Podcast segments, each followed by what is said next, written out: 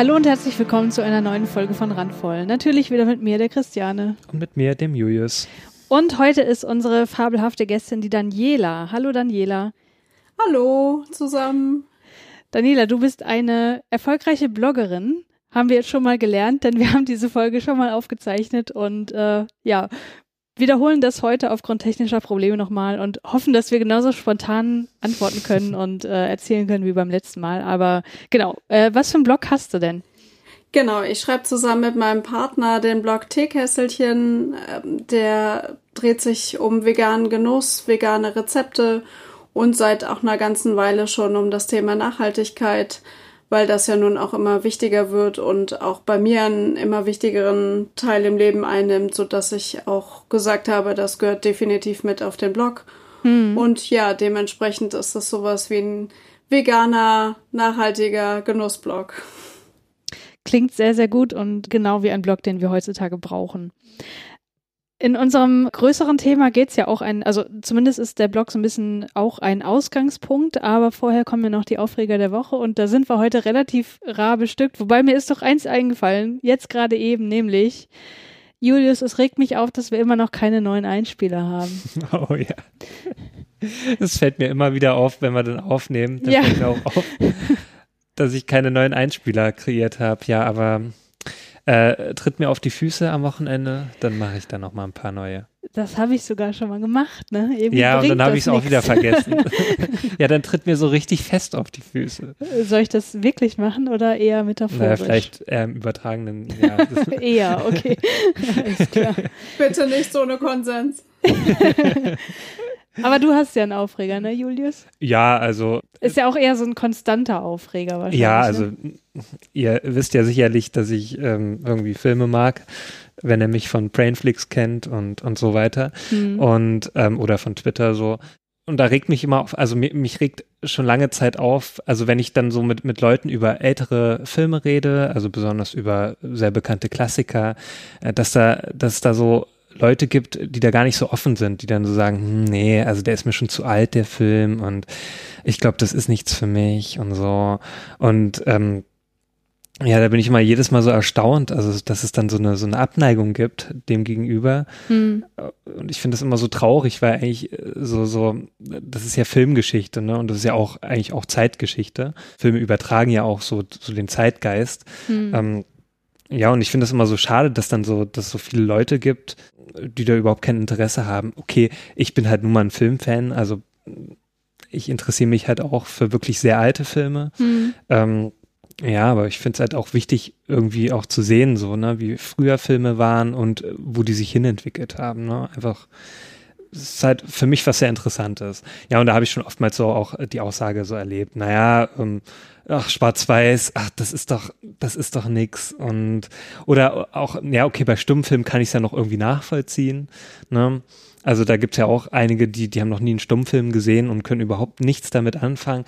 Finde ich noch verständlicher, aber bei Schwarz-Weiß kann ich das gar nicht so recht nachvollziehen. Also wenn man generell Schwarz-Weiß-Filme ablehnt, meinst du? Ja, genau. Also mhm. es, zum Beispiel mein Bruder hat auch mal gemeint, so ähm, bei irgendeinem Film hat er gemeint, bei ähm, The Artist. Ja, The Artist, das ist ja, da kommt ja noch dazu, das ist ein Stummfilm, also der wurde ja so als Stummfilm absichtlich gedreht, weil er ja, also thematisch handelt es sich ja da um, um diese Zeit, dieser, diese Umbruchszeit ähm, von äh, Stummfilm zu, zu Tonfilm.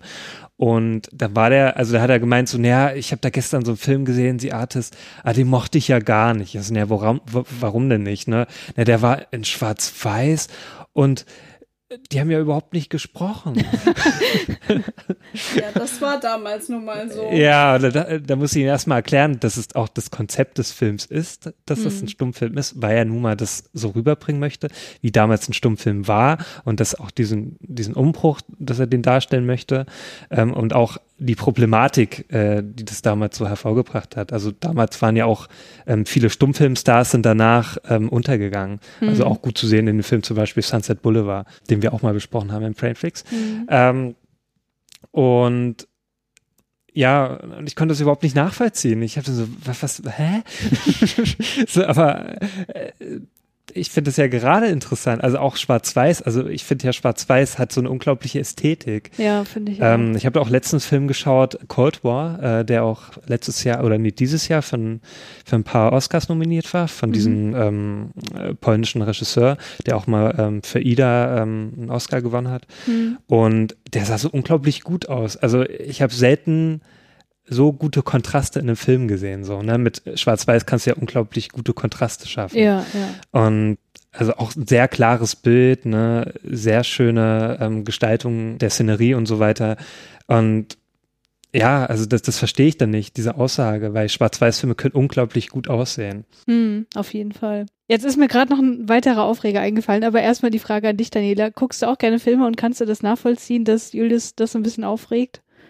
Also tatsächlich gehe ich auch sehr gerne ins Kino und gucke auch Filme nicht nur im Kino, sondern auch zu Hause. Und ich habe damals auch The Artist sehr gerne im Kino gesehen. Also 2011 lief der ja im äh, mhm. Kino und ist ja auch schon wieder eine ganze Weile her.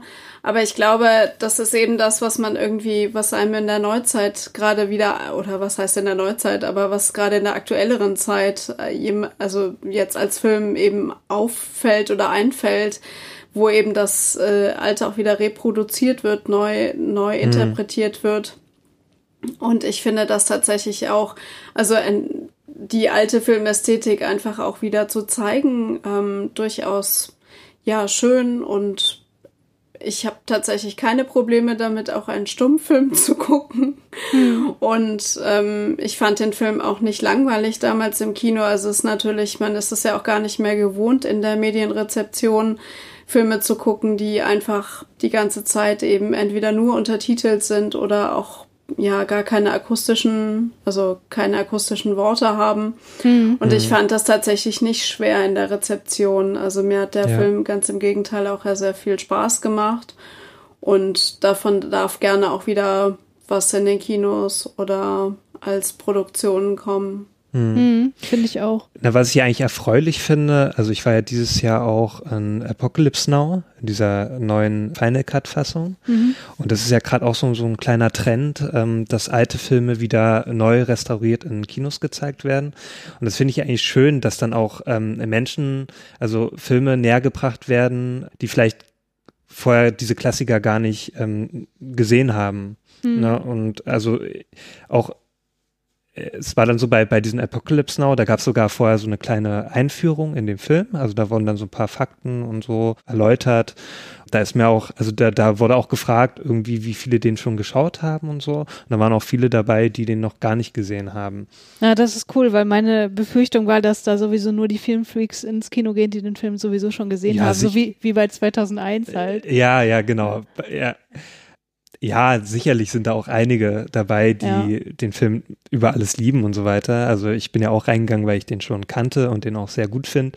Ja, aber ich finde es auch dann schön, dass dann auch so Leute reingehen in alte Filme, die einfach mal so sehen möchten, ja, was ist das überhaupt für ein Film? Ne? Ich mhm. habe schon so oft von, von denen gehört und ich möchte mal gern wissen, was diese Faszination ausmacht. Mhm. Und es kommt ja zum Beispiel äh, bald auch noch Leon, der Profi, ähm, mhm. ins Kino auch ähm, neu restauriert. Freue ich mich auch schon sehr drauf. Ja, ich mich auch. Ich habe mhm. gesehen, dass er in Hamburg, also für alle, die zuhören, ich wohne in Hamburg mhm. und äh, dass er in Hamburg hier auch nochmal als Sondervorstellung läuft und da freue ich mich auch sehr drauf und hoffe, dass ich das zeitlich schaffe. Also es ist ja auch nur ein Film meiner Jugend, mhm. aber ich würde ihn mir gerne nochmal angucken. Ja.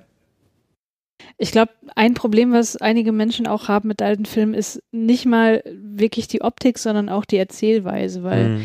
also was ich halt oft höre, ist, naja, alte Filme, die sind so langsam, da passiert mhm. ja nichts. Aber ja.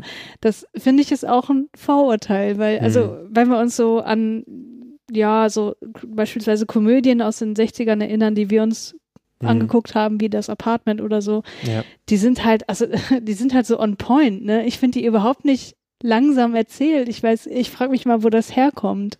Hm, ja, okay, sind halt keine schnellen Schnitte, also nicht so schnelle Schnitte wie heutzutage. Nee, aber das, ja, das finde ich ja sozusagen gut. Also, ich, Oder die Kamera ist ja meistens statisch, also in älteren Filmen. Meinst du, daher kommt das, dass das Bild ja, an sich nicht so wird ja eher dynamischer ja, gefilmt das hat sich auch so, glaube ich, so durch die 80er, 90er Jahre so entwickelt.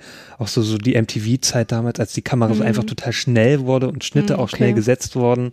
Und das hat ja dann auch so eine Generation geprägt und vorher war ja sehr selten, ähm, dass die Kamera sehr schnell, weil auch die Kameras immer mobiler wurden. Ne? Das kannst mhm. ja, kannst ja eine Kamera, äh, da gibt's ja kaum noch Grenzen. Ne? Mhm, ähm, das stimmt. Ja, da gibt's ja tatsächlich auch einige Filme, die das sehr bewusst zeigen. Also sowohl Filme, die mit einer GoPro gedreht mhm. worden sind, als auch, wo ich finde, wo man auch so einen Erzähl Erzählstil ja in der Entwicklung sieht, ähm, sind James Bond-Filme. Mhm, also ja. von quasi früher und Sean Connery oder anderen Schauspielern, die eben alle mal James Bond gespielt haben und den neueren zum Beispiel mit, äh, ja, Daniel Craig, die dann auch teilweise anfangen mit Verfolgungsjagden und schnellen mhm. Schnitten, die ja eine ganz andere Dynamik einfach haben, als ja eben wie früher erzählt wurde. Ne? Ja. Mhm. Ja, so eine Anfangssequenz wie bei Casino Royale hättest du früher mit Sean Connery nicht machen können. Nee, der, der Arme. ja. Ja. ja. was mir gerade noch eingefallen ist, ein kleiner, was heißt kleiner Aufreger? Eigentlich ist es ein ziemlich großer Aufreger. Äh, Daniela, kennst du Blade Runner? Nein, also nur okay. vom Namen her. Das okay. wäre dann vielleicht der nächste Aufreger für alle, die zuhören, aber nein. Ja, hol den auf jeden Fall mal nach. hm, weiß ich nicht. Also es gibt da eine Szene in diesem Film. Und warum ich darauf komme, ist, ich habe gestern einen Podcast gehört, nämlich den Podcast, der unser Gast der nächsten Woche vorstellt. Also hm. der Nils. Ja. genau, kleiner Ausblick schon auf unsere nächste Folge. Und äh, die haben einen Podcast gemacht über Blade Runner. Und in diesem Film gibt es eine Szene, tja, wo der Deckard mit der Rachel ein Techtelmechtel anfangen möchte und das nicht sehr konsensuell abläuft. So, ne? Weil, kannst du hm. dich erinnern an diese Szene? Mhm. Ja. Weißt du, wovon ich rede? Ja, äh, erläuter nochmal kurz.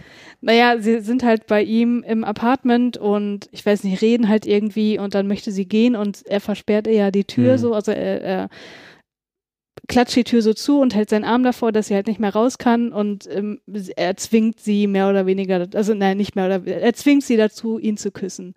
Ne? Also er sagt ja hier so, so läuft das ab. Also ich weiß nicht, wie viel ich jetzt erzählen darf, so äh, mhm. Daniela, ich will dich ja auch nicht spoilern, so. Ähm, ja, aber, aber alles, was du gerade erzählst, ist für mich schon nicht sehenswert. Also nicht kann konsensuelle Übergriffe sind für mich an der Stelle auch ein No-Go. Ja. Mhm. Okay, also wenn du sagst, das reicht schon, damit du den Film nicht guckst, dann kann ich auch hier auch voll spoilern. Achtung genau. für alle, die äh, den Film noch nicht gesehen haben und die den noch gucken möchten. Ich äh, erzähle jetzt, was es mit der Rachel auf sich hat. Die Rachel ist ein Replikant, also ein nachgemachter Mensch, also mehr als ein Roboter. Es besteht halt aus organischem Material, wie ein Mensch halt auch, aber ähm, haben die, wird eigentlich gesagt, dass die eine Seele haben oder nicht? Doch, die haben eine Seele, ne? Aber die haben keine Erinnerungen. Hm.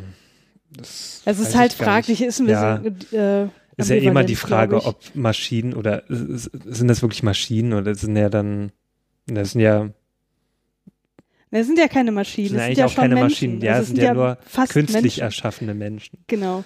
Naja, ja. wie auch immer. Und äh, in diesem Podcast wurde diese Szene halt auch diskutiert. Also die sind den Film so komplett durchgegangen. Und das fand ich ein bisschen enttäuschend, dass, äh, also es wurde auch gesagt, dass da quasi dieser Kuss eingefordert wurde, auch mit einer gewissen körperlichen Dominanz.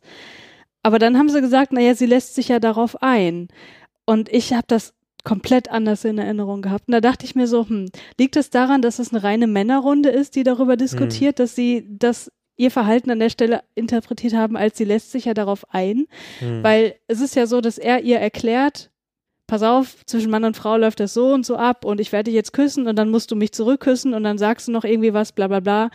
Und äh, sie macht dann halt mit, weil sie wahrscheinlich auch, also ich interpretiere das so, dass sie für sich erkennt, ich komme hier aus der Situation eh nicht mehr raus, also mhm. mache ich halt mal mit. So ein bisschen das Rocky-Ding so. Genau, voll das Rocky, also hundertprozentig genau das Rocky-Ding. Ja. Und das fand ich, also ich fand den Podcast schon sehr gut, aber das hat mich wirklich gestört und ich mhm. dachte so, hm, wäre das anders gelaufen, wenn eine Frau dabei gewesen wäre? Und meine Antwort wäre da ja. Und da dachte ich wieder so, Mann, reine ja. Männerrunden Podcast finde ich so, so schade. Ja, da biete ich doch an für den Podcast. Ja, gut, Blade Runner haben sie jetzt schon besprochen, ne? aber. Äh, aber für zukünftige Themen. Genau, wenn, wenn die mal wieder Filme besprechen, wo vielleicht eine weibliche Perspektive angebracht wäre, wie das bei diesem Film definitiv der Fall ist, dann biete ich mich an. Ist das nicht immer angebracht, nicht nur cis-männliche Meinungen zu vertreten, sondern auch sich die Meinung von Marginalisierten anzuhören? Ja, definitiv. Also von an, also was heißt von anderen Margi Marginalisierten? Ich meine, wir Frauen, wir machen ja die Hälfte der Bevölkerung aus und ja, wir sind schon in gewisser Weise marginalisiert, aber wir sind keine Minderheit so. Äh, und dass selbst die Frauen in Podcasts immer noch unterrepräsentiert sind, ist mhm. eine Sache. Von anderen Margili Mar boah, das Wort ist echt schwierig, marginalisierten Personengruppen, da braucht man ja im Grunde gar nicht erst anfangen, weil wo, mhm. wo gibt's die denn? Also ja, wo, natürlich, es gibt diese Nischen-Podcasts, die genau diese Themen behandeln, also die äh, ja, People of Color auch mit drin haben oder mhm. die sich äh, spezifisch um diese Themen drehen, um, um äh, Transgender und so weiter. Aber wo sind denn diese Personen in, ich nenne es jetzt mal Mainstream-Podcasts, so, ja. die sich nicht um diese Themen direkt drehen? Mhm. Ja, das finde ich äh, wirklich schade. Deswegen ist es ja auch hier mein Anspruch, marginalisierte Personen drin zu haben und äh, ja. naja, so richtig geschafft haben wir es auch noch nicht. Ne? Da müssen wir halt auch ein bisschen selbstkritisch sein und sagen, hm, so, weiblich, männlich, ist fast ausgeglichen, aber ansonsten, hm. Tja. Kannst du auch nichts zu sagen. Ne? Nee, ist ausbaufähig auf jeden ja, Fall. auf jeden Fall.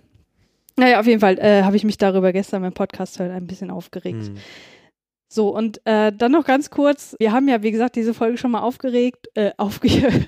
aufgenommen und haben uns in der Folge sehr darüber ausgelassen, wie die Wahlergebnisse hier bei der Landtagswahl in Sachsen und in Brandenburg ausgegangen sind. Und äh, dadurch ist es insgesamt auch eine sehr deprimierende Folge geworden. Zumindest mhm. habe ich so retrospektiv den Eindruck, dass es so war. Und nur der Vollständigkeit halber nicht, dass äh, unsere HörerInnen denken, hm, da war doch was, das wird hier in diesem Aufreger-Podcast gar nicht erwähnt. Wir haben gerade auch kurz darüber gesprochen, ob wir das nochmal ansprechen wollen und wir, wir haben uns dafür entschieden, das nicht in der Gänze zu machen, wie wir das in der ursprünglichen Aufnahme gemacht haben, weil A, habe ich das Gefühl, dass mittlerweile jeder seinen Senf schon dazugegeben hat und unsere Meinung, wie die dazu aussieht, kann man sich sowieso denken, dass wir das gelinde gesagt beschissen finden, hm.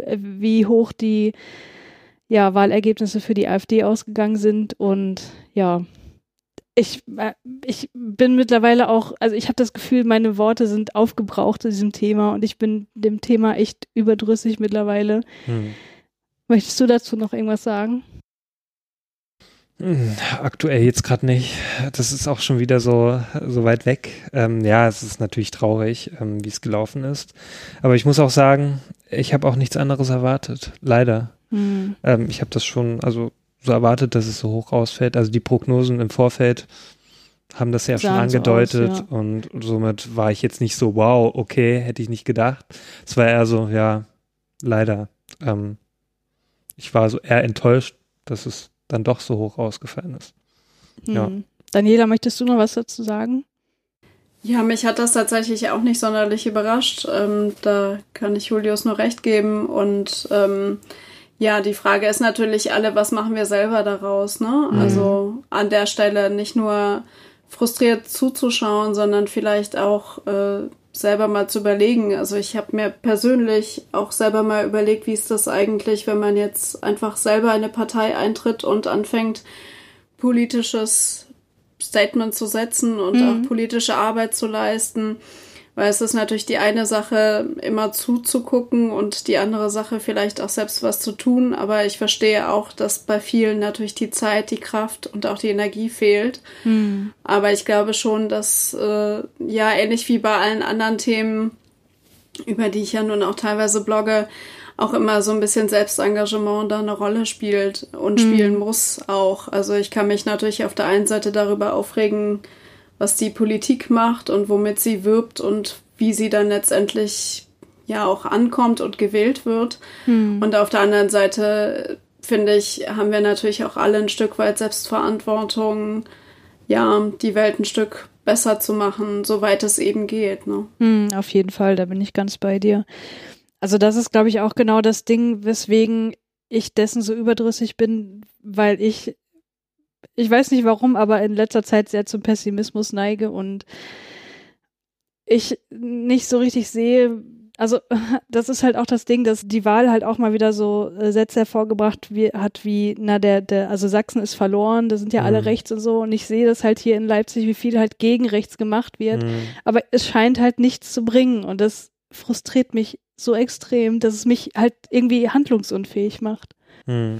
Es ist leider ja auch ein mediales Framing an der Stelle. Mhm. Also ich glaube, es ist ja auch wunderbar zu sagen, dass eben ja, der Osten rechts ist, aber es stimmt eben gar nicht. Also es äh, ist ja teilweise kann man ja über die Soziodemografie auch deutlich besser filtern, wen das an der Stelle wirklich betrifft, wer rechts gewählt hat. Hm. Und viel, gut, es waren auch sehr viele junge Leute dabei, keine Frage. Aber an der Stelle gibt es eben ja auch eine Gegenbewegung, nur über die wird natürlich auch nicht so lang und breit, ja, medial diskutiert, mhm. ähm, die wird nicht so medial dargestellt, so dass natürlich auch dieses Framing weiter bleibt. Also ja. ich kann das aus der eigenen Erfahrung sagen, das ist ein bisschen was anderes, aber ich habe in Berlin studiert und in Neukölln gewohnt und das Framing von Neukölln ist auch medial deutlich schlimmer als ja vor Ort einfach auch zu wohnen und Dinge mhm. mitzubekommen. Mhm. Und äh, an der Stelle glaube ich auch einfach, dass ich glaube immer noch an das Gute im Menschen und bin auch davon überzeugt, dass eben viele auch ja einfach überhaupt nicht zufrieden sind mit dem Wahlergebnis und wahrscheinlich auch die meisten es nicht sind. Mhm. Aber dann ja eben auch so eine Ohnmacht da ist, weil man nicht weiß, was man tun soll. Ich meine, ja. wenn irgendwie jede dritte Person im Osten rechts gewählt hat, was natürlich eine ganze Menge ist, weiß man auch irgendwann nicht mehr, ja, es im Zweifel kennt jede Person jemanden, der oder die die AfD gewählt hat, zum mhm. einen. Und äh, zum anderen ist eben auch die Frage, was kann man tun, um die Situation auch wieder zu verbessern. Mhm. Da fehlen mir auch, also da fehlen mir tatsächlich gerade auch Ansätze oder Lösungen und das frustriert halt einfach. Mhm. Also außer selber sich irgendwann politisch zu engagieren, aber bis man da vielleicht an die wichtigsten Stellen kommt, wird das ja auch noch ein paar Jahre dauern. Das ist mhm. ja nicht so, mit einem Parteieintritt kann ich ja nicht gleich irgendwie eine wichtige Rolle in Berlin einnehmen. Ja, also das geht ja. leider auch nicht. Ja. Ja, also was wir im Kleinen auf jeden Fall machen können, ist, dass wir uns hier dagegen aussprechen und dass wir hier natürlich keiner Person irgendeine Plattform geben möchten, die ansatzweise auch nur in die Denkweise der AfD und anderen Parteien geht, die noch weiter rechts stehen, mhm. wobei die ja im Grunde schon dort angekommen sind mittlerweile. Also das ist das, was wir hier im Podcast auf jeden Fall machen können und ich glaube, unsere HörerInnen, die äh, sind da ganz bei uns, ansonsten hätte man uns, glaube ich, schon nicht mehr gehört. Ja, so viel dazu.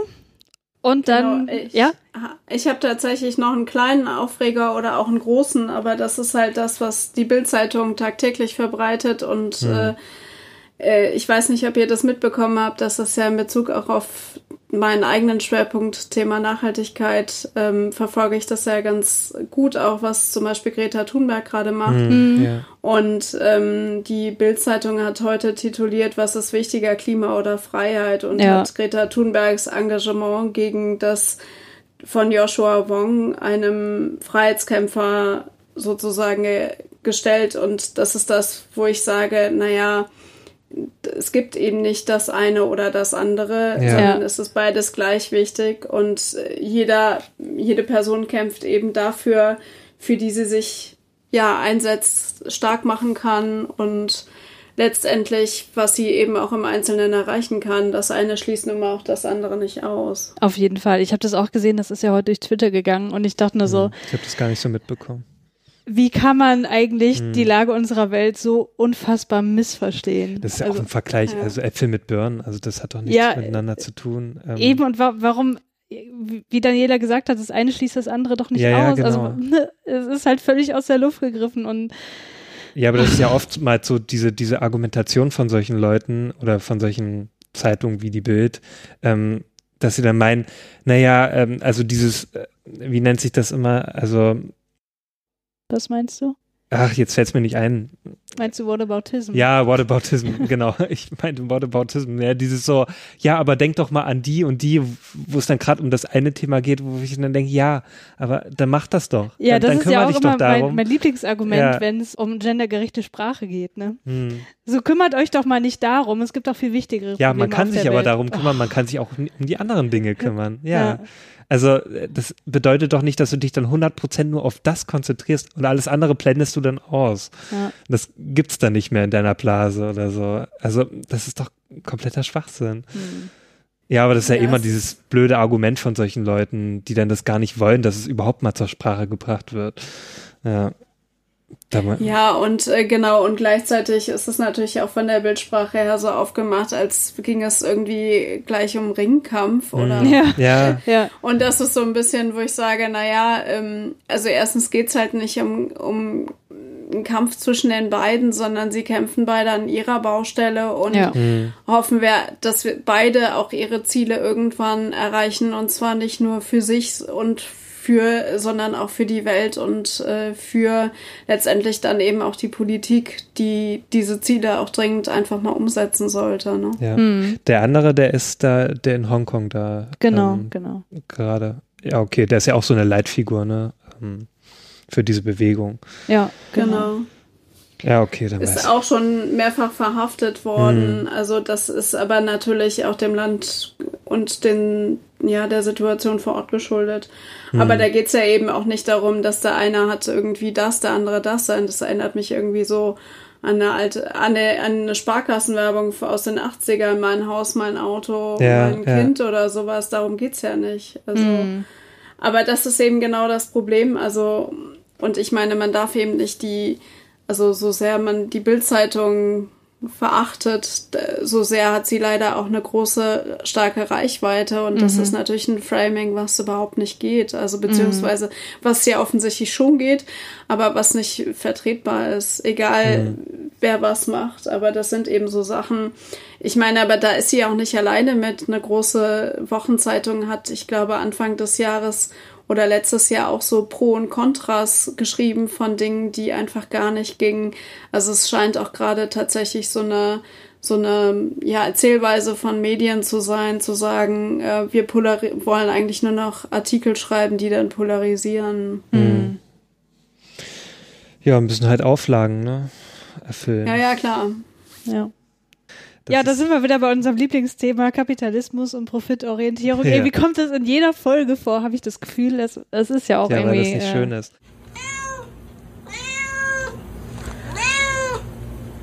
Ja, Daniela, du hast dich bei uns gemeldet, weil du dich ein bisschen auslassen möchtest über, und hier äh, zitiere ich dich, äh, darüber, wie FreelancerInnen in der Regel behandelt werden, wenn es um das Zahlen der Rechnung geht, ob man transparent machen sollte, wer nicht zahlt und wie transparent die Zahlungsmoral von Unternehmen gemacht werden sollte. Also es geht äh, mit anderen Worten um den Umgang mit FreelancerInnen, insbesondere in Bezug auf finanzielle Angelegenheiten. Und hier überlasse ich dir das Wort.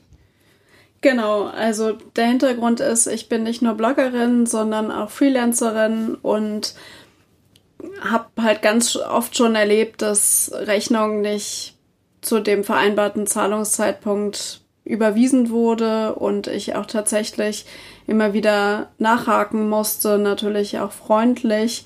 Also meine Art ist auch nicht sofort eine Mahnung zu schicken, aber mhm. durchaus auch bestimmt nachzufragen und das ist was, was gelinde gesagt nervt, weil es wieder Zeit in Anspruch nimmt und weil es auch so ein bisschen den Beigeschmack hat von, naja, aber Angestellte bekommen ja ihr Geld auch regelmäßig und was mich halt besonders aufregt an der Stelle ist gar nicht so sehr die, also auch die Zahlungsmoral, die dahinter steckt, aber vor allem die Ausreden, die da mit verbunden sind. Also ist es im Zweifel immer die Buchhaltung schuld, mhm. ähm, mit der ich aber persönlich gar keinen Kontakt habe. Also das kann ich auch dann einfach nicht überprüfen, ob die in Urlaub war, mhm. ob die krank war, ob die mit einer neuen Person besetzt wurde, also ob es da Personalstrukturen gab.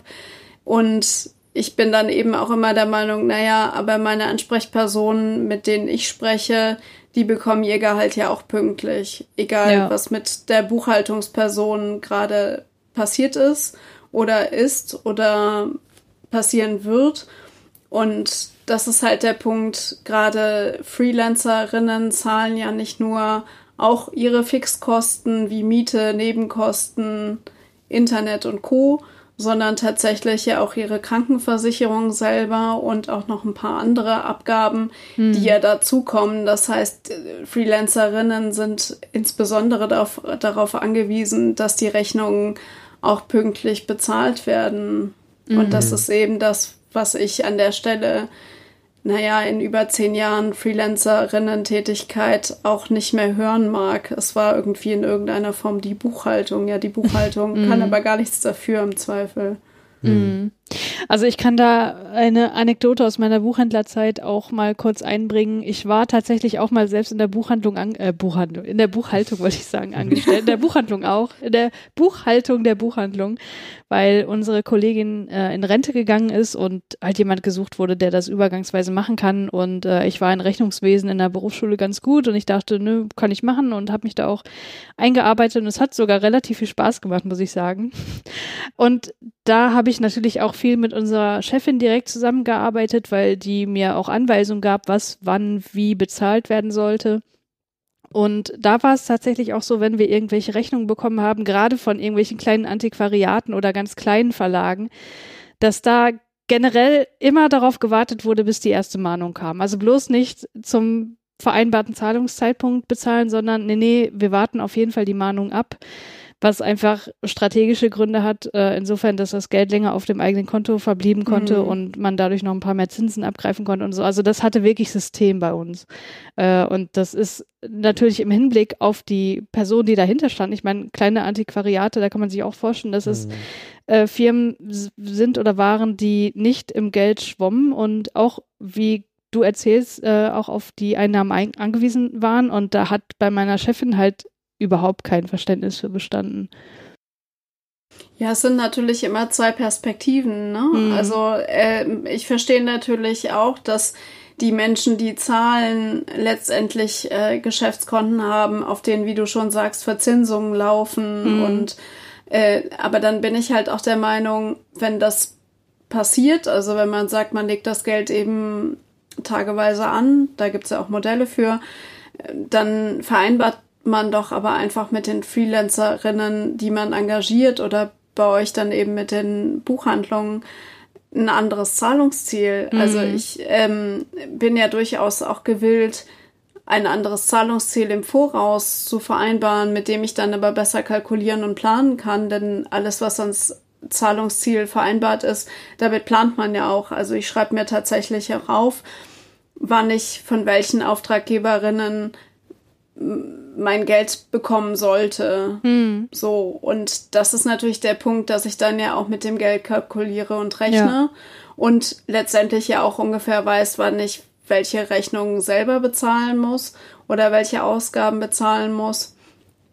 Und wenn das eben nicht eingehalten werden kann, finde ich, kann man ja einfach von vornherein auch einfach ein anderes Zahlungsziel vereinbaren. Und ich bin mir dann eben auch nicht sicher, ob die auftraggebenden Personen überhaupt vorher auch mit der Buchhaltung sprechen, um sich genau darüber zum Beispiel zu informieren oder auch zu sagen, na ja, wenn du ein Zahlungsziel von zwei Wochen vorschlägst, was man ja machen kann durchaus, mhm. dann ähm, können wir das aber leider aus ja technischen Gründen nicht einhalten.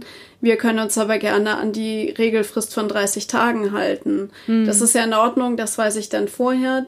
Das ist wie ein klassisches Gehalt auch. Das bekommt man auch nicht auf Verhandlungsbasis, sondern immer Ende des Monats oder im Zweifel noch bis Anfang des Folgemonats. Aber das sind ja Sachen, die man dann eben auch vorher weiß. Und ich finde, ein Vertrag, den man schließt mit Freelancerinnen, an den sollte man sich irgendwie auch halten. Und diese Eckpfeiler vereinbart man eben auch vorher. Und dann muss entweder das Unternehmen oder die Auftraggeberinnen müssen dann eben intern einmal sprechen, wann sie Zahlungsziele ja einhalten können und was sie auch Freelancerinnen anbieten können. Also das ist ja kein Problem, wie gesagt, wenn das die gesetzliche Frist von 30 Tagen sind und eben nicht zwei Wochen. Bekannter von mir hat mal gesagt, der auch sehr lange als Freelancer tätig war, dass manchmal hilft, zwei Prozent Konto auf die Rechnung zu schreiben. Mhm. Für ein kürzeres Zahlungsziel, also quasi eine vergünstigte, sowas wie ein Rabatt mhm. für den Auftraggeber oder die mhm. Auftraggeberin. Und dass das oftmals hilft. Aber auch da ist natürlich dann die Frage, ja, das Entgegenkommen lässt man sich dann ja letztendlich auch bezahlen, beziehungsweise mhm. im Umkehrschluss kommt man nicht nur entgegen, sondern bekommt dann auch noch weniger als vereinbart. Und mhm. das ist eben auch die Frage, da bin ich tatsächlich an der Stelle kein großer Fan von, aber auch das scheint durchaus zu funktionieren und gängige Praxis zu sein. Hast du das mhm. auch mal versucht äh, mit diesem Skonto? Ich habe das selber noch nicht versucht, aber wie gesagt, die Erfahrung zeigt halt von, von Bekannten, dass das durchaus möglich ist. Mhm. Und ähm, ja, es kommt natürlich auch immer darauf an, wie groß der Rechnungsbetrag ist. Also ob sich das dann ja umgekehrt auch für die Auftraggebenden wirklich lohnt. Mhm. Also das ist ja auch immer ein bisschen der, das Volumen der, der Rechnung nachher. Mhm. Ja. Julius, du kannst ja auch ein bisschen aus dem Nähkästchen plaudern, was so die Wertschätzung der Arbeit im monetären Sinne angeht, ne? Hm, ja, also ich habe ja Grafikdesign gelernt und ähm, ich habe deswegen oftmals Anfragen schon bekommen, ähm, dass ich mal ja was zuarbeite, ähm, irgendwie ein Logo gestalte oder irgendeine Broschüre mal setze und so weiter. Und also im privaten Bereich. Genau, im privaten jetzt, ne? Bereich. Und ähm, ja, oftmals war es dann so, dann, wenn ich dann mit einem Preis kam, dann wurde dann meistens so gesagt, ach nee, und muss das denn wirklich so viel sein und so weiter? Und dann wurde dann versucht, so auch auf freundschaftlicher Basis, na, kannst du das nicht ein bisschen mehr drücken und so, den Preis und hm, hm, hm. Und ab und zu habe ich mich selber dann auch so, so unter Wert verkauft. Habe ich dann auch gesagt, naja, okay, dann machst du halt für das und das und so. Wo ich dann im Nachhinein aber dachte so, hm, naja, das habe ich halt eigentlich für die Arbeit viel zu wenig verlangt. Und ähm, ja, aber das ist nun mal leider so. Also äh, da habe ich auch mal gemerkt, das wird nicht gewertschätzt. Natürlich fand man dann meine Arbeit gut, ne? man hat gesagt, oh, das kannst du super und tralala, ne? aber wenn es dann ums Geld geht, na nee, dann war es dann doch nicht so viel wert, so, ne? Mhm. wo ich mir denke, naja, aber man lernt das ja auch, ne? das kommt ja nicht von ungefähr. Ja. Also ich habe ja da jahrelang äh, eine Ausbildung gehabt und so weiter und auch Talent gehört natürlich dazu und, und du brauchst ja auch noch ähm, die Werkzeuge, also ich brauche ja die Software und so weiter mhm. ähm, und einen funktionierenden Computer oder so, ne? Und also das ist ja eine Menge Kosten, die dahinter stecken und so. Und auch meine Ausbildung hat ja auch was gekostet. Ja, aber das sehen die ja nicht. Also da wird dann oftmals gedacht, naja, du kannst das doch und mach doch einfach mal. Das, das dauert doch auch bei dir nicht lange und so weiter. Und da steckt doch kein, für dich keine Arbeit großartig dahinter. Du klickerst nur ein bisschen rum und dann war's. ja. ja, aber da steckt ja viel mehr dahinter. Also ich muss ja auch erstmal eine Idee entwickeln und das auch ausbauen. Äh, viele Entwürfe und sowas, ne, erstmal mhm. vorlegen und dann äh, die die, ähm, ja, dann die Reihenzeichnung und so weiter. Also das äh, ist halt ein sehr langer Prozess. Ne, wenn man so ein Logo sieht, dann denkt man sich, ach komm, das kann doch jeder. Mhm. Aber da steckt halt ein langer Prozess dahinter. Und mhm. das sehen die meisten nicht und wollen das auch nicht sehen.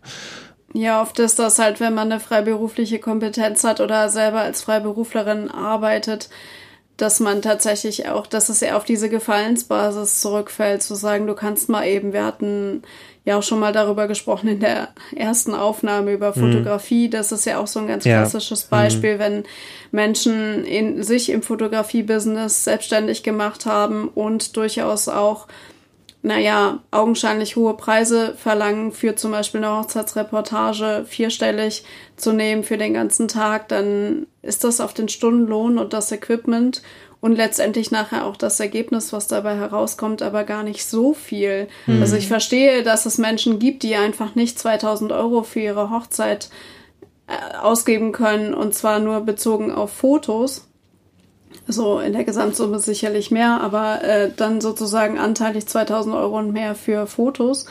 Aber andererseits sind das eben auch dann so qualitativ hochwertige Bilder, dass natürlich die Menschen, die so einen Kurs auffahren, auch wissen, was sie tun. Und ja, mhm, der Stundenlohn ja. geht nicht nur durch acht, sondern durch die Vorbereitung, durch die Nachbereitung und eben durch das Equipment. Das hattest du ja auch schon gesagt mit der Software. Das ist ja sehr ähnlich, mhm. wenn man irgendwie monatlich für Photoshop etc. bezahlt. Und äh, das wird eben nicht gesehen. Und dieses kannst du mal eben ein paar Fotos machen. Naja, ich meine, Tante Erna kann vielleicht auch Bilder machen auf der Hochzeit. Aber die Bilder sind natürlich, haben dann eine ganz andere Qualität, als sich mhm. komplett irgendwie professionell begleiten zu lassen. Ja. Mhm.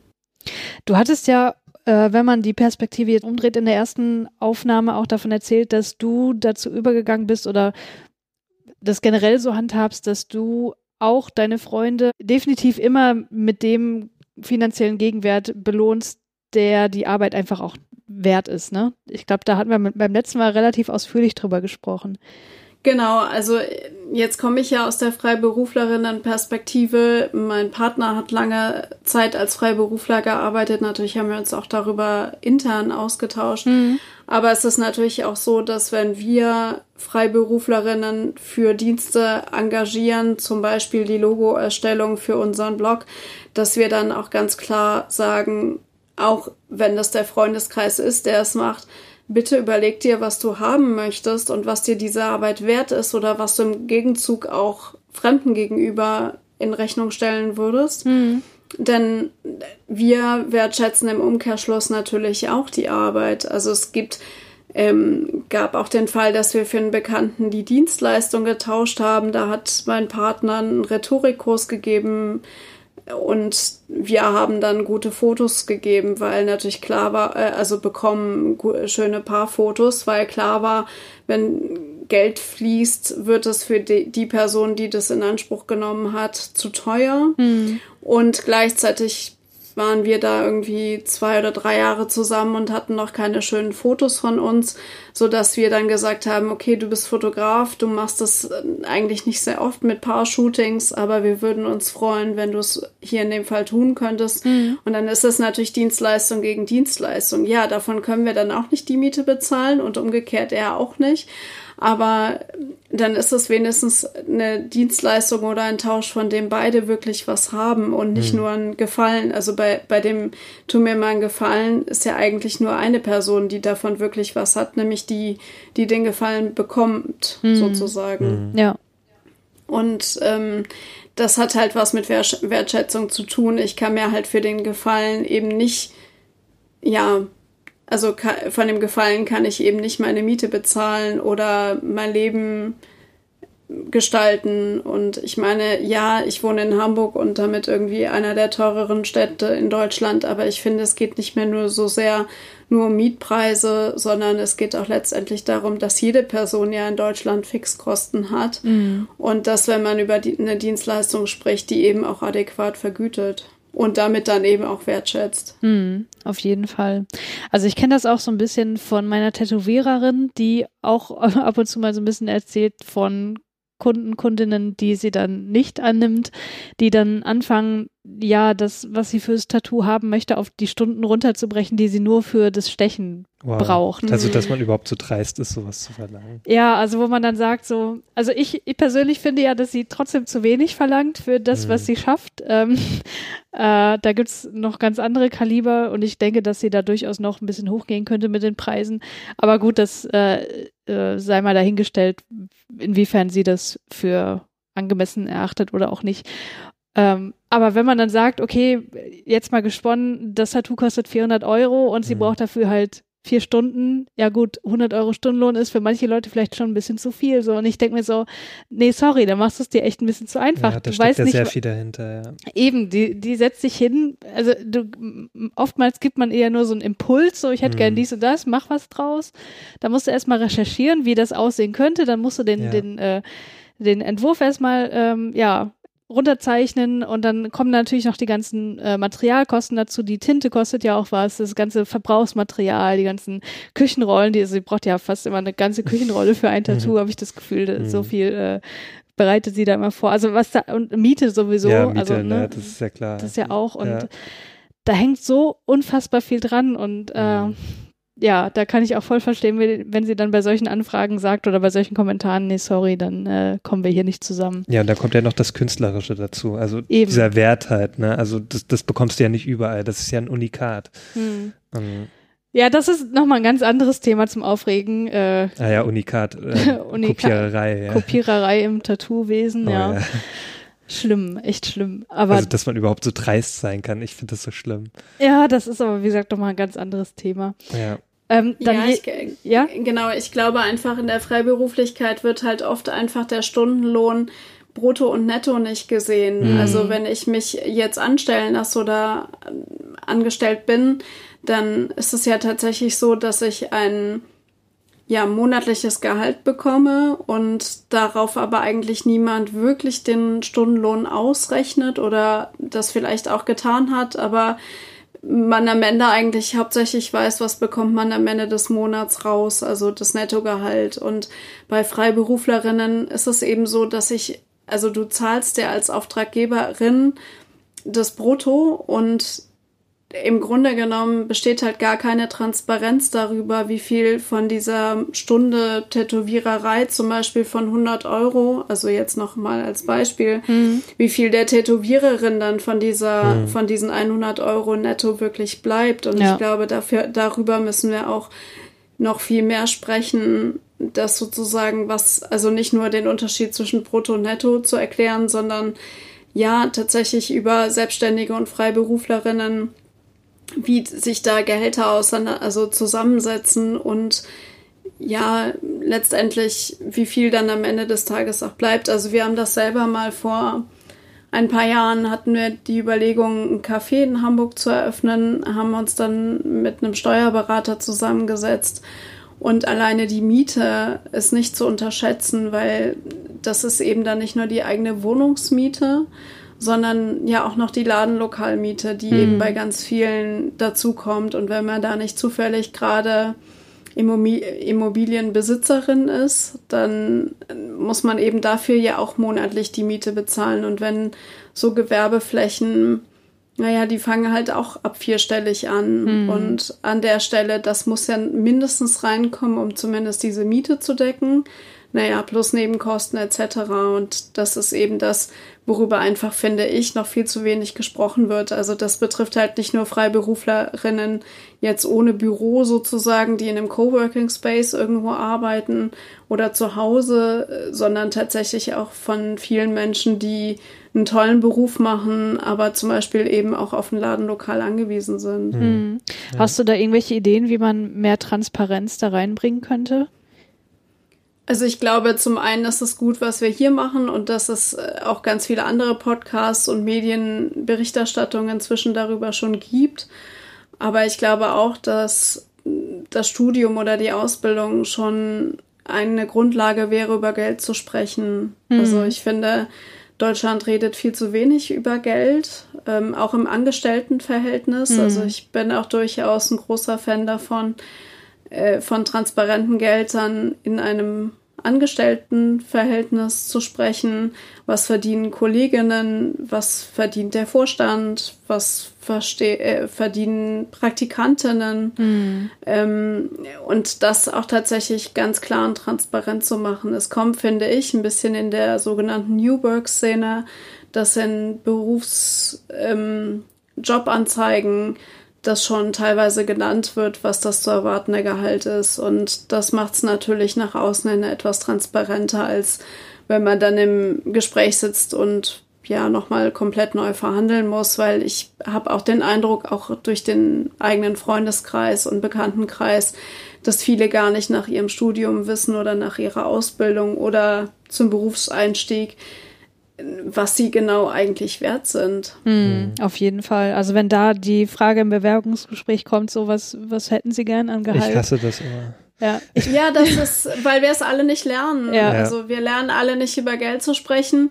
Und ähm, ja, wie gesagt, es gibt da ja auch einige Firmen in Berlin zum Beispiel, die dann auch inzwischen sagen, naja, such dir dein Gehalt aus. Das hm. macht es aber unter Umständen für manche, die das machen, also denen das schwerfällt, darüber zu sprechen, ja noch schwerer. Mhm. Und äh, deswegen wäre ja auch so eine Transparenz dann an der Stelle viel toller. Also wie viel leichter würde es fallen, wenn man ja auch einfach gesagt bekommen würde, ja, der und die verdient das und das. Mhm. Und ähm, wir hatten uns dementsprechend das vorgestellt, aber wie war denn deine Vorstellung? Also das finde ich, äh, ist halt eine andere Herangehensweise, als dann quasi blind Poker zu spielen. Hm. Ich habe mal. Äh, äh, da möchte ich auch ganz kurz noch äh, das Buzzword Gender Pay Gap in den Ring schmeißen, weil das wäre natürlich auch eine Möglichkeit, um dem auch vielleicht ein bisschen vorzubeugen. Ne? Hm. Weil ich glaube, dadurch, dass eben viele Leute nicht wissen und viele Frauen nicht wissen, was sie verdienen, im äh, Gegensatz zu ihren männlichen Kollegen, wenn man es nicht weiß, dann spricht man es natürlich auch nicht an. So. Ja. Also wenn man es nicht vermutet, dass es da irgendeine Diskrepanz geben könnte, ja, dann bleibt man wahrscheinlich, also könnte, also ich rede jetzt von, von meiner Erfahrung her, ich würde dann wahrscheinlich eher passiv bleiben und denken, nur läuft schon alles. Mhm. Aber wenn sozusagen ich wüsste, mein Kollege in gleicher Position verdient mehr als ich, ja, dann würde ich aber beim Chef sofort auf der Ja, ja da kannst du ja auch zur Ansprache bringen, kannst du dann auch fragen direkt, Eben. warum bekommt er mehr als ich? Ja. Ja. Und dann muss er sich erklären und das wird dann peinlich. Mhm. Genau, und die bereinigte Gender Pay Gap liegt ja bei ungefähr 6 äh, Prozent. Mhm. Also das ist äh, für die Begriffserklärung ist ungefähr äh, das damit gemeint, dass auf die gleiche Stelle mit der gleichen Ausbildung der Mann sozusagen äh, deutlich mehr, immer noch deutlich mehr verdient als ja jede andere Person, die nicht cis-männlich ist. Mhm. Und ähm, wenn man im Gesamtbundesdurchschnitt guckt dann und nicht die sozusagen gleiche Stelle und, und gleiche Qualifikation sind 22 Prozent. Hm. Das ist schon eine ganze Menge. Und äh, ja, es, ich glaube, wir hatten da auch in der ersten Aufnahme schon mal kurz drüber gesprochen. Es gibt natürlich auch Untersuchungen, was machen transparente Gehälter mit Unternehmen. Hm. Spannenderweise, es gibt eine Studie der Harvard University dazu, die hat dabei festgestellt, dass die Gehälter sich tatsächlich nicht nach oben anpassen, das, was ich ja eigentlich auch gehofft hätte mit meiner Aussage, mhm. sondern nach unten. Also es ist dann nicht so, dass Marginalisierte mehr Geld verdienen, sondern dann Cis-Männer weniger, mhm. sobald du es transparent machst. Was mich überrascht hat, aber was ich jetzt per se trotzdem nicht so schlimm finde, nicht weil ich Menschen nicht hohe Gehälter zustehe, sondern weil ich einfach glaube, dass es trotzdem viel wichtiger wird, über Geld zu sprechen und das im Grunde genommen auch sich verbessern kann, wenn alle eben über Geld sprechen. Also ich glaube, das sind dann eben einzelne Studien, die auch wichtig zu nehmen sind in der ganzen Diskussion, aber die finde ich nicht dazu führen sollten, dass wir weiterhin nicht über Geld sprechen. Hm.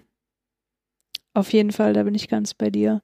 Julius, du wolltest gerade noch irgendwas sagen, ich hatte dich unterbrochen. Ja, genau. ja, ich weiß jetzt nicht, ob das schon wieder zu weit weg ist, aber ähm, ich habe mal, also, ähm, weil eine ehemalige ähm, mit Auszubildende äh, bei mir, da, äh, also da habe ich das mitbekommen, dass sie in einer Agentur gearbeitet hat in Hamburg und, ähm, und da war es so, da gab es irgendwann einen Artikel über diese Agentur, äh, da stand dann drin, also das dass die Mitarbeiter dort in der Agentur selber entscheiden können, wie viel sie verdienen möchten. Mhm. Also sie können sagen zu ihrem Chef, hier, ich möchte so viel verdienen, so viel bin ich wert.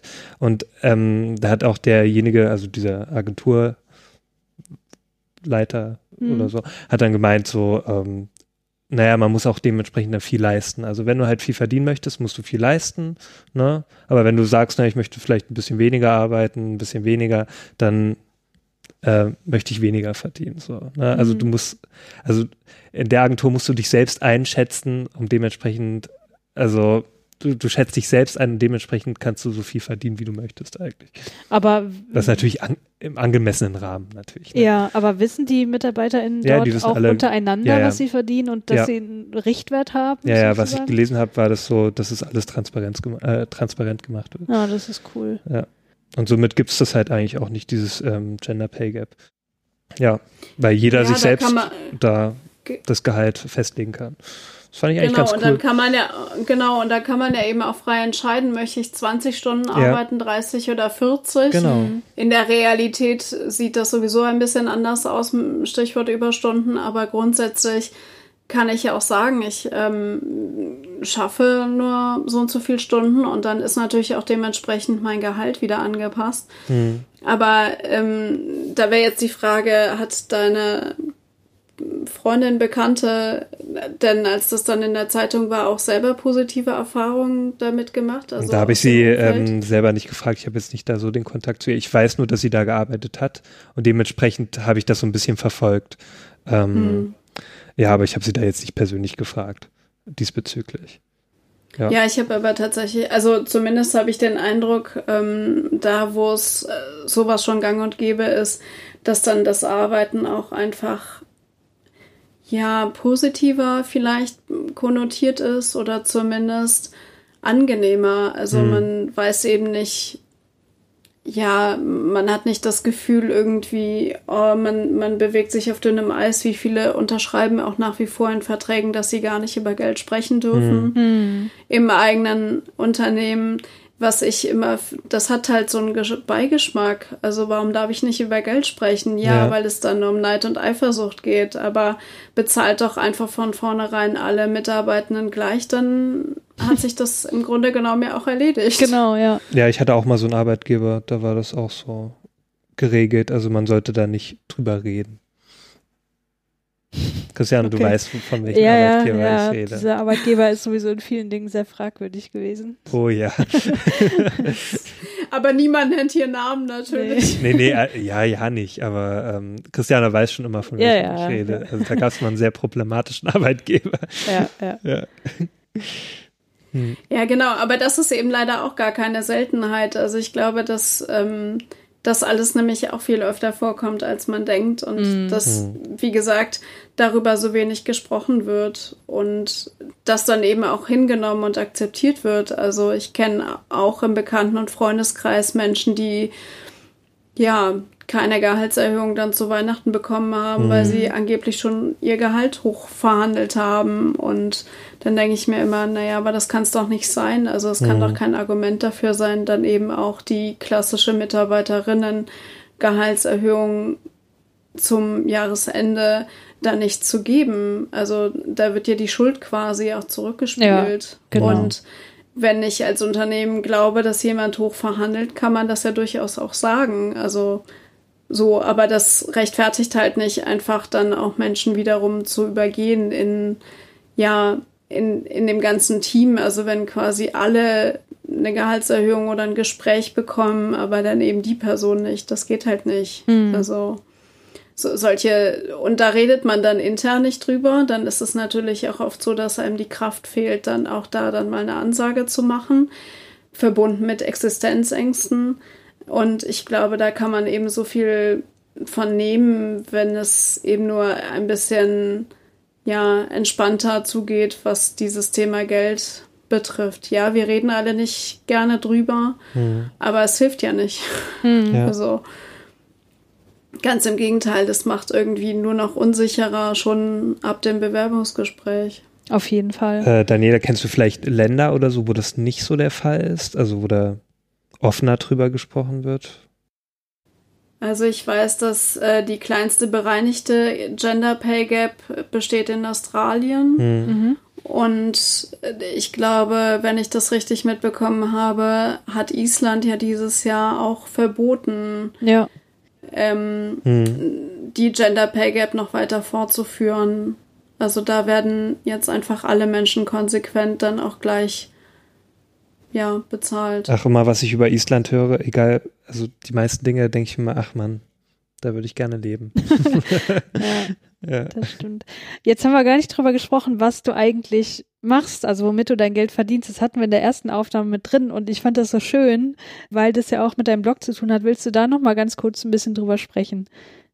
Genau, also thematisch äh, ist es, äh, sind es nicht nur Blogaufträge, sondern also das hat sich vielleicht der ein oder andere oder die ein oder andere schon gedacht, sondern tatsächlich auch arbeite ich im Bereich Social Media, ähm, Konzeption und Strategie und kann eben auch Texte verfassen, also Contentproduktion, ja, für Blogs, für Webseiten, für Advertorials.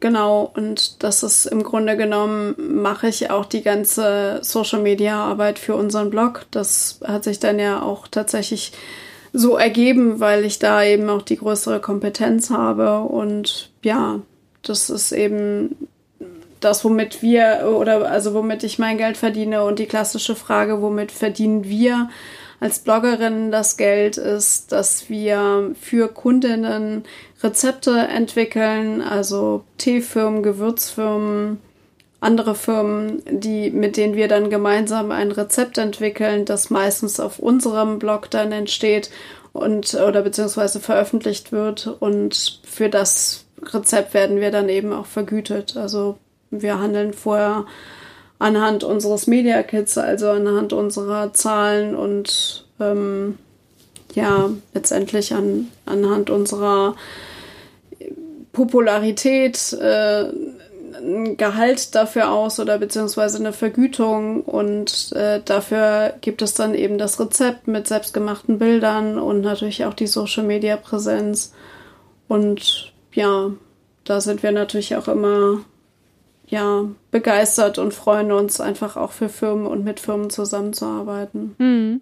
Fand ich total schön. Also gerade die Rezeptentwicklung ich stell's mir einfach so idealerweise wie so ein super schöner Job vor. Du sitzt am Schreibtisch, mhm. überlegst dir, hm, was könnte man mit dem äh, Gewürz machen? Wie kann ich das hinterher schön inszenieren oder so? Ja, das kann ich mir bei dir richtig gut vorstellen, Christian. Bei mir? Ja. Aber ich, dass du sowas ich bin gerne doch, machen würdest. Ich bin doch, was Kochen angeht, nicht so wirklich äh, talentiert. Ja, aber äh, zumindest verköstigen. ja, okay, das ist was anderes. genau. Äh, ja, also tatsächlich ist das aber so. Also dadurch, dass wir beide gerne kochen, aber ich noch lieber esse als koche, ähm, haben wir eigentlich beide auch immer gute Ideen mhm. oder fällt uns auch immer was ein. Und manchmal ist es auch so, dass uns mehr einfällt, als wir eigentlich, ähm, ja, als uns eigentlich einfallen müsste. Und dann melden wir uns bei der Firma, mit der wir zusammenarbeiten, auch einfach mit drei oder mit zwei Rezeptideen. Mhm. So ist das jetzt im Moment auch. Wir veröffentlichen Rezepte seit dem Frühjahr auch in einem Food-Magazin. Und da ist es zum Beispiel auch so, dass wir dann Vorschläge einschicken und sagen, hier, das wäre unsere Idee für meinetwegen die November-Ausgabe. Mhm. Und äh, was hättest du denn gerne davon? Und ja, dann wird eben das genommen, was gerade passt. Und das ist auch in Ordnung. Also dann wird es eine von drei Ideen. Das ist vollkommen in Ordnung, aber das ist natürlich auch so ein kreativer Prozess, wie eben fotografieren, designen oder tätowieren, also Dinge, die ihr schon angesprochen habt, den wir einfach irgendwie tagtäglich leben. Also wir kochen fast jeden Tag selber ähm, und ja, sammeln eben auch natürlich durch unsere eigene Erfahrung und durch manchmal Essen gehen auch eigene Ideen und natürlich es sind auch ja so Quellen wie Pinterest große Inspirationsquellen, mhm. auf neue Ideen zu kommen. Genau und ja, so entsteht eigentlich dann immer auch ein schönes Rezept, nicht nur für uns, sondern natürlich auch für die auftraggebende Firma. Mhm. Und ja, so generieren wir Geld über den Blog. Mhm. Klingt richtig schön. Ja. Solltet ihr auch ja, unbedingt mal. Das ist ein tolles Hobby. Ja. ihr solltet auch unbedingt mal äh, gucken gehen. Willst du mal ganz kurz erwähnen, wie man deinen Blog erreichen kann? Genau, also unter www.t-kesselchen.de kommt ihr auf den Blog direkt. Äh, ansonsten sind wir auch auf allen sozialen Medien erreichbar, auf Facebook und Instagram unter tkesselchenhh und auf Twitter unser erster Kanal noch bevor der Blog entstanden ist, at t-kesselchen. Und ja, Twitter ist aber allerdings auch, also nicht abschrecken lassen, ein sehr politischer Kanal bei uns geworden, der nicht nur mit Food-Rezepten oder Nachhaltigkeitsthemen bespielt wird, sondern auch mit ganz vielen anderen feministischen Themen, gendergerechter Sprache und ja, also ganz fernab noch von den eigentlichen Blog-Themen. Mhm. mhm. Ja. Ja, Gut, cool. werden wir natürlich alles verlinken. Machen wir auf jeden Fall. Habt ihr noch letzte Worte? Ja, Daniela, du zuerst. Ja, vielen Dank äh, fürs Zuhören. Ich freue mich, solltet ihr ähm, ja ein Feedback haben oder auch einen Auftrag für mich, freue ich mich natürlich gerne, wenn ihr euch meldet. Aber ansonsten bedanke ich mich ganz herzlich für die nochmalige Gastfreundschaft und äh, für das gleiche, obwohl es das gleiche Thema war. Und ja, vielen Dank für den schönen Abend. Sehr, sehr ja, gerne. gerne doch. Es hat uns auf jeden Fall auch sehr viel Spaß ja, gemacht. Ich fand es auch, beim, zweiten Mal. Mal. Genau, fand ich es auch sehr unterhaltsam. genau. Hm? Gut, dann bleibt uns. Ach so, hast du noch letzte Worte oder war ja, das? Ja, jetzt nicht so wichtige. nicht Ahnung. so wichtige. Oh. Ich fand, ich hatte eine gute Woche und ja. Okay, bin gar nicht so, bin sogar gar nicht so rentig drauf, wie ich. was ja eigentlich ganz positiv ist, ja. Auf jeden Fall. Ja. Gut, dann würde ich sagen, hören wir uns nächste Woche wieder. Und ja. bis dahin eine schöne Woche. Bis zum nächsten Mal. Tschüss. Tschüss. Tschüss.